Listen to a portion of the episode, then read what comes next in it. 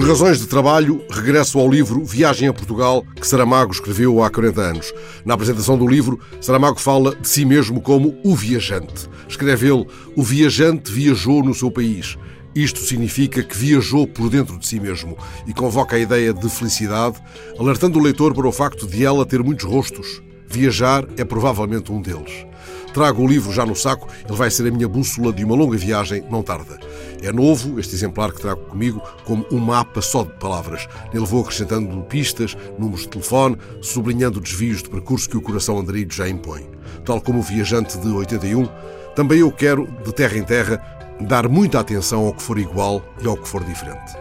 Talvez os astros e as conversas de beira da estrada se conjuguem para que eu encontre algures uma casa de velhos andarilhos ousando viagens inauditas. Uma casa de velhos como esta, Domus Vi, que a Voz da Galiza visitou em Ribeira. Equipados com novas tecnologias, estes velhos metem todos os sentidos ao caminho. Com os seus óculos 3D, viajam por cidades nunca visitadas. Contam ao auxiliar do lar galego que alguns choram viajando virtualmente por cidades de que se tinham perdido. Que nomes lhes darão? Talvez nomes de mulher, repetindo o deslumbramento de um certo viajante do século XIII.